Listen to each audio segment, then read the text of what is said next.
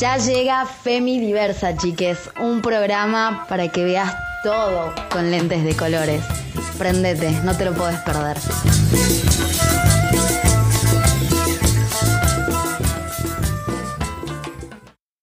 Buena gente, buenas. Acá como siempre Yulai los saluda desde este vortex abortero para traerles hoy una sección muy especial.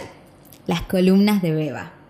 Así como escuchan, hoy tenemos una columna sobre un tema que nos tiene en vela a muchas feministas. La judicialización conservadora del aborto en Argentina. Pero primero, conseguimos transprovincialmente que Keka Bocio, presidenta de Católicas por el Derecho a Decidir Argentina, nos cuente un poco sobre qué son los sectores conservadores. Hola, ¿cómo les va? ¿Cómo están ustedes? Eh, soy Keka, María Teresa Bocio, eh, soy presidenta de Católicas por el Derecho a Decidir. Y bueno, Florcita me invitó a que haga un análisis acerca de cómo operan los sectores conservadores en Argentina. Así que bueno, acá estoy eh, entrando a lo que son los podcasts para una mujer mayor son cosas nuevas, pero ahí me animo. Bueno, ¿cómo decirles? empiezo. como organización, como Mm, parte de católicas como organización referida a la Iglesia Católica, siempre nos interesó comprender y analizar las estrategias de los fundamentalismos religiosos para saber cómo lidiar con ellos, cómo disputarles sentidos. Entonces, bueno, desde, en nuestra organización tenemos un área de investigación, de publicaciones, que articulamos con nuestros amigos eh, académicos como Juan Marco Bagione, como Angélica de Fagó, como José Morán Faúndes. Ellos trabajan eh, como equipo eh, con apoyo del CONICET para abordar estas temáticas eh, y, ver eh, cómo estos sectores operan en el campo eh, de, la política, ¿no? ¿Qué son estos, ¿Quiénes son estos sectores? los que se autodenominan pro vida, que nosotros obviamente los llamamos como el activismo conservador heteropatriarcal, ¿no? los antiderechos también. Bueno, muchas veces creemos que estos sectores este, vienen del, núcleo duro de la Iglesia Católica o de la Iglesia Evangélica, ¿no? Y que comúnmente son eh, sacerdotes o pastores, pero no, no es así. Ellos se configuran de manera secular, recuperando formas institucionalizadas que la democracia posibilita y desde ese lugar operan en el terreno de la política. En la medida en que los procesos democráticos, la sociedad civil como actor colectivo ha tenido relevancia y, ha podido, digamos, y, permite movilizar sectores sociales y la opinión pública. Eh, según José Morán Faúndes, en el país tenemos 140 organizaciones de la sociedad civil que operan desde esa lógica, ¿no? Entre el 2010 y el 2014 se crearon 32 más y ahora tienen una expansión impresionante. Bueno, un poco lo que analiza Faundes es que ellas también, estas organizaciones también construyeron olas, ¿no? Eh, olas reactivas al avance de los feminismos en América Latina. Muchísimas gracias, Keka. La verdad es muy importante esclarecer estos conceptos y bueno, no me quiero extender demasiado porque acá le damos las palabras siempre a quienes saben más. Y hoy habla ella, Sofía Gandur, abogada feminista e integrante de la Fundación Mujeres por Mujeres.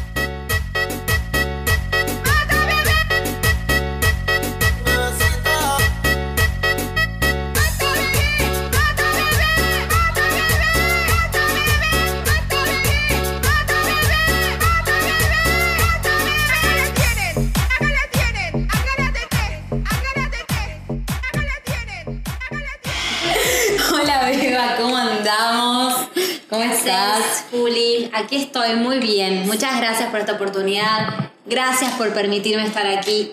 Esto a mí me encanta. conversar, hablar al micrófono. lista para cumplir el sueño. Lista para cumplir mi sueño. No, nunca se está lo suficientemente lista. Pero hoy traemos este tema y me encanta inaugurar esta columna con un tema que me toca muy de cerca y desde muchos aspectos. Porque como vos decías, yo soy abogada y soy feminista. Y soy integrante de la Fundación Mujeres por Mujeres y estamos con eh, el resto de las chicas de la fundación coordinando la clínica de abogacía feminista. Entonces, realmente este es un tema que estamos tratando en forma, te diría, constante desde el año pasado. Em, y este, esta sección la he llamado hoy, o esta columna la he llamado Judicialización conservadora, ¿por qué los pañuelos no se guardan? Y quiero que contestemos esa pregunta juntas. Como vos sabés y como saben todas aquellas personas que están escuchando del otro lado, el 15 de enero de este año, en el Boletín Oficial de la República Argentina, apareció publicada con el número 27610 la Ley de Acceso a la Interrupción Voluntaria del Embarazo. Desde ese momento y hasta el día de la fecha, la ley ha sido cuestionada judicialmente mediante distintas acciones presentadas en los juzgados provinciales y federales de nuestro país. Pero que si la ley o si este proyecto llegara a transformarse en ley que vamos a, plantear la inconstitucionalidad porque es inconstitucional.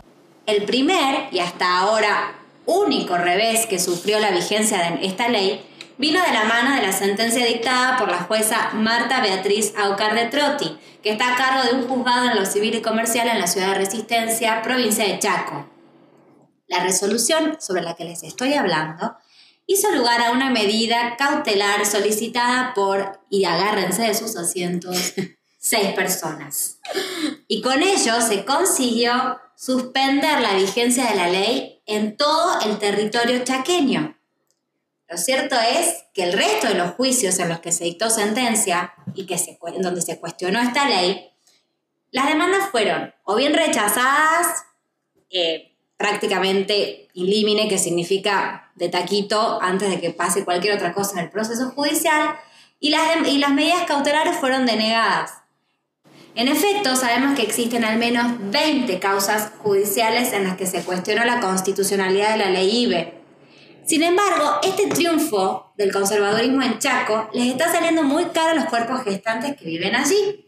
Hoy las personas con capacidad biológica para gestar en esta provincia están aisladas del resto del país. Así como sucedió en Córdoba, con la aplicación del protocolo ILE, que quedó sin poder aplicarse durante siete años. Ahora parece que Chaco tampoco forma parte de la Argentina. Y de estas compañeras no nos podemos olvidar. Para informarnos sobre lo sucedido respecto a la ley de IVE en Chaco, tenemos unas palabras de Tere Kubels. Ella es chaqueña, feminista militante del Frente Grande. Hola chicas, un gusto poder conversar con ustedes a través de este programa multicolor llamado Femidiversas, conducido por jóvenes tucumanas comprometidas con la realidad que viven las mujeres las personas gestantes y la diversidad de nuestro país. me voy a presentar, yo soy Tere Kubels, militanta feminista de hace muchos años y también parte de la campaña nacional por el aborto legal, seguro y gratuito desde sus inicios allá por el año 2005. Voy a tratar de resumir y contarles qué ha sucedido y qué sucede en el Chaco con respecto a la ley 27610, interrupción legal del embarazo, conocida como IBE.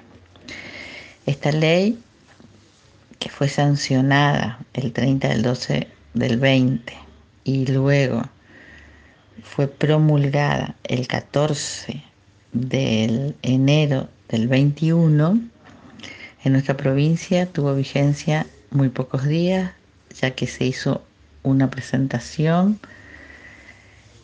ante la justicia provincial por parte de un grupo de mujeres antiderechos, representadas por un, un abogado, quienes pidieron una cautelar y un amparo. La presentación del amparo que originó la cautelar está fundamentada en el artículo 15 de la Constitución Provincial que habla del derecho a la vida y a la libertad desde el momento de la concepción. Por lo tanto, la norma nacional chocaba del lleno con las leyes provinciales y que ante el conflicto de poderes nacional y provincial, se prioriza la interpretación de la ley más favorable a la persona humana, es decir, se dejará vigente la disposición de la Constitución chaqueña. En líneas generales, esta medida cautelar es formalmente inválida porque no se puede impedir la aplicación de forma general como se pretende, ni intentar sobrepasar la competencia federal de la 27610, que contiene derecho federal en, los artículos del 1 al 13 y, dice que la autoridad de aplicación es el Estado federal en el artículo 20. Y también habla el derecho común en el artículo 14 al 18 que se debe aplicar en este caso concreto. Mucha alegría. Quiero contarles que en este preciso momento me acabo de enterar que se revoca la cautelar por falta de legitimación, ya que no pudieron presentar un caso concreto ni mostrar que son damnificadas directas. Por lo tanto, a partir de este momento entiendo que el derecho a decidir sobre nuestros cuerpos en el Chaco vuelve a ser una realidad. Nuevamente sigue vigente la ley 27610 de interrupción voluntaria del embarazo. Esto que les estoy diciendo es casi en simultáneo en el momento que estoy realizando esta grabación. Un abrazo muy grande, espero haberles sido útil en cuanto a lo que necesitaban este, saber para tener un panorama de qué está sucediendo en cada una de las provincias de nuestro de nuestro país y específicamente en el Chaco. Un abrazo y a su disposición. Vamos a decirlo con todas las letras, Juli. El orden sexual conservador, sostenido por el poder religioso, se ha imbrincado en el discurso jurídico. Yo siempre digo esto, el derecho es poder, pero no es cualquier poder. Es el poder ejercido en un momento y en un lugar determinados pero con vocación de perpetuidad. Es por eso que las luchas de los movimientos de mujeres, feministas, LGBTIQ han buscado siempre reformar el derecho, disputar ese orden. Y esos procesos son resistidos por el activismo religioso conservador para instituir o para reinstituir la moral religiosa conservadora en el derecho. El uso del litigio para oponer resistencia a las reformas legales feministas no nos sorprende en absoluto en absoluto. A lo largo y a lo ancho de nuestro país, el conservadurismo religioso ha ido judicializando todas nuestras batallas en el campo de los derechos sexuales. Anticoncepción hormonal de emergencia, la creación del programa de salud sexual, el protocolo para abortos en caso de violación y peligro para la salud o la vida, las cátedras de aborto en las universidades públicas, la implementación de la ESI en las escuelas. En este sentido, no nos debemos confiar. Los pasillos de los tribunales son un lugar confiable para los antiderechos. En esas arenas ellos quieren disputarnos. Sectores conservadores y Poder Judicial hablan el mismo idioma, miran con la misma desconfianza los procesos de reforma porque quieren mantener el status quo, frecuentan los mismos lugares, leen los mismos diarios, asisten a las mismas parroquias. Ni bien se conoció la decisión del Gobierno Nacional de abrir nuevamente en el Congreso el debate sobre la ley de aborto, el vicegobernador de la provincia Osvaldo Jaldo reiteró que Tucumán desde la Cámara Legislativa se pronunció anunciando que esta es una provincia provida. Yo la verdad que simplemente lo que dije, que en el año 18 esta legislatura, por una mayoría importante, hemos declarado la provincia de Tucumán como provincia provida. Y en ese sentido nosotros mantenemos esta postura, en ese sentido es la postura no solo de la legislatura, sino una postura personal mía también, a favor de la vida, a favor de las dos vidas, y en ese sentido yo no, no conozco el contenido del proyecto que ha presentado el presidente, pero no hay duda, no hay duda que nuestros diputados y senadores nacionales tendrán la palabra porque son ellos quienes tienen que votar, porque esta es una ley nacional que tiene que pasar por el Senado de la Nación y tiene que pasar por diputado eh, también de la Nación. O sea que la palabra la tiene. Ahí lo tenés al pelotudo.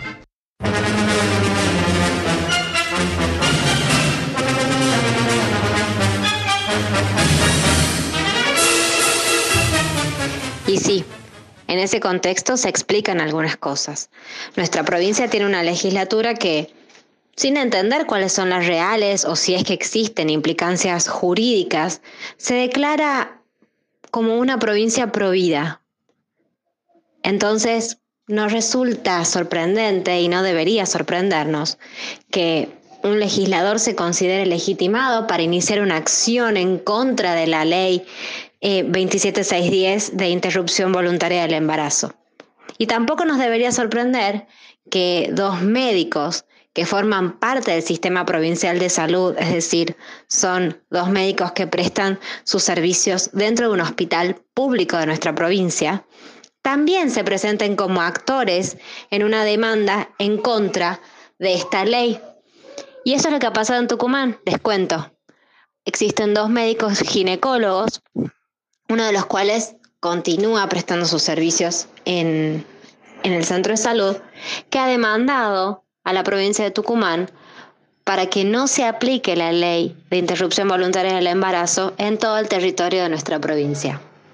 Es importante que tengamos entonces muy presente que el litigio conservador sobre políticas de salud sexual y reproductiva produce efectos que van más allá de lo estrictamente judicial o lo estrictamente jurídico.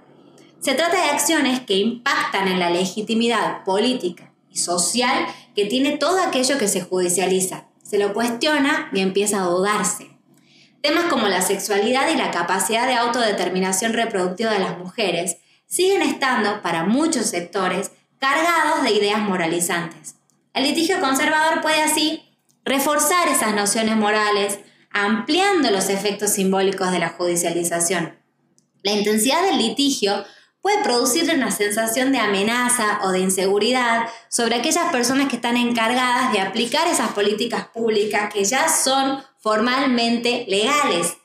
Esto en la práctica se traduce generalmente en la negación de esos derechos reconocidos. Y esto lo sabemos, y lo, de verdad lo sabemos, porque por ejemplo la ILE, que es un derecho desde 1921, aún hasta el día de hoy carga con múltiples limitaciones en la práctica. Lo hemos visto en los monitoreos que se han realizado desde nuestra fundación. Lo vemos en la cantidad de causas penales caratuladas como aborto, aun cuando se trataba de causar salud o vida, y esto es un poco de lo que hablaba Soledad en el capítulo pasado. Lo vemos también en la escasa o en la nula existencia de campañas de comunicación de este derecho. Tal cual, lamentable. Sabemos que, como decía Soledad, nos tenemos que poner barbijo, pero no sabemos que podemos acceder a un aborto. Y lo vemos también en la poquísima capacitación que tiene el personal de salud respecto de esta práctica médica lícita. Y no hablo de capacitación cuando ya forman parte de un, del sistema provincial de salud público o privada, sino desde la formación universitaria. No existe en ninguna em, carrera universitaria que forme personal o personal sanitario una materia en la que se dicte este tema como si fuera un derecho. Entonces, también eso impacta directamente en la prestación. Entonces, ¿por qué te digo, Juli, que los pañuelos no se guardan? Así como los hemos llevado a las calles, lo hemos llevado al Congreso de la Nación, a las universidades, a la prensa para conquistar nuestro derecho a abortar, hoy los tenemos que llevar a los tribunales para defender esa conquista, para que no nos quiten lo que hemos logrado después de años de leer y estudiar, marchar y debatir, enseñar y aprender. Después de que finalmente el aborto salió del closet y apareció en las mesas de los almuerzos y las cenas familiares. Ahora que estamos juntas, ahora que sí nos ven y sobre todo ahora que finalmente el sistema jurídico ha receptado el reclamo, no podemos dejar que nos arranquen de las manos todo lo que hemos conseguido.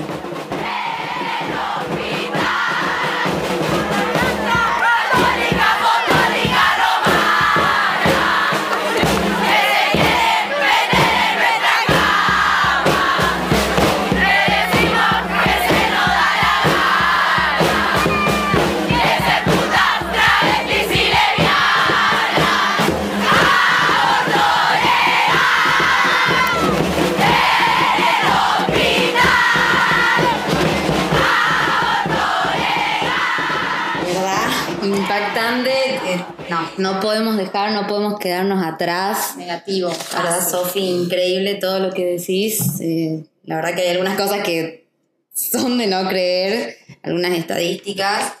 Y, y bueno, la verdad, te, te agradecemos por, por todo, por estar acá, por, por informarnos, por Yo todo el trabajo que hacen en la clínica. yo les agradezco a ustedes esta oportunidad para hablarlo, sobre todo para comentar a todas las personas que están del otro lado que la clínica de abogacía feminista está trabajando sobre este tema. No nos hemos quedado quieta, quietas. De hecho, eh, recientemente ha salido en el diario La Gaceta eh, públicamente el legislador Walter Berarducci comentándonos sobre eh, la judicialización de la ley 27610 en el marco del territorio de la provincia de Tucumán.